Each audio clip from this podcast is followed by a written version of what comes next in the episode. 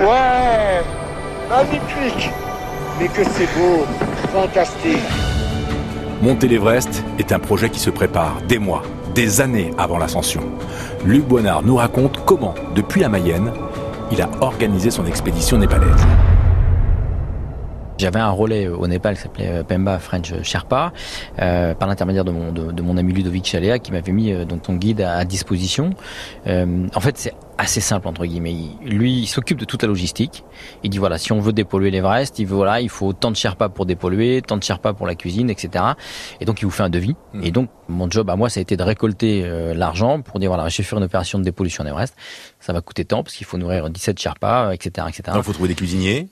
Oui, des cooks, ce qu'on appelle des cooks. Et, mais bon, c'est un peu leur métier là-bas. Et ils cuisinent extraordinairement bien. À, à, 5000 mètres, ils sont capables de faire des gâteaux au chocolat. Enfin, c'est hallucinant. Vous avez une équipe de porteurs, vous avez des Sherpas. Euh, il est important de préciser que le porteur n'est pas forcément un Sherpa. Non, non, Sherpa, ça veut dire euh, peuple de l'Est. En cher peuple et pas Est. Donc, en fait, l'ethnie Sherpa qui représente 0, je sais plus combien de pourcents de la population mondiale, mais en fait c'est très très peu, qui est d'ailleurs l'une des ethnies les plus connues au monde, même si c'est parce que le Sherpa, tout le monde te connaît.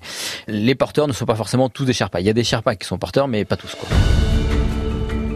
C'est vrai quand on regarde le poids, les volumes qu'ils transportent. Euh, en montagne, on peut être euh, sidéré. On est, on est sidéré. Euh, les porteurs de basse altitude hein, euh, portent avec des, des, parfois sans chaussures ou avec des tongs, des charges extraordinaires sur les chemins de montagne où nous occidentaux avec nos baskets, on a déjà du mal à crapahuter quoi. Enfin c'est, non c'est un autre monde. Et puis au-delà de ça, ils ont des capacités pour certains physiologiques qui sont hors normes. Moi, j'avais un Sherpa qui fumait à 8000 quand même. On peut faire de l'himalayisme en mode alpin. Ça, ça existe. Hein. C'est les nouvelles tendances.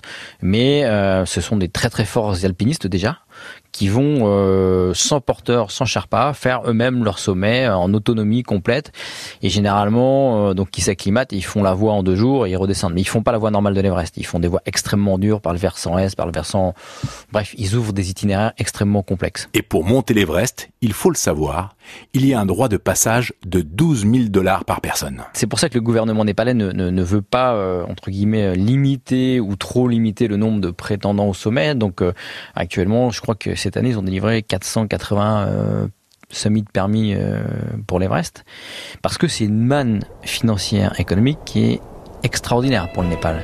Tous les sommets au Népal ont, ont un summit permis. Et lorsque toutes les conditions sont réunies, que tout est prêt, direction Katmandou.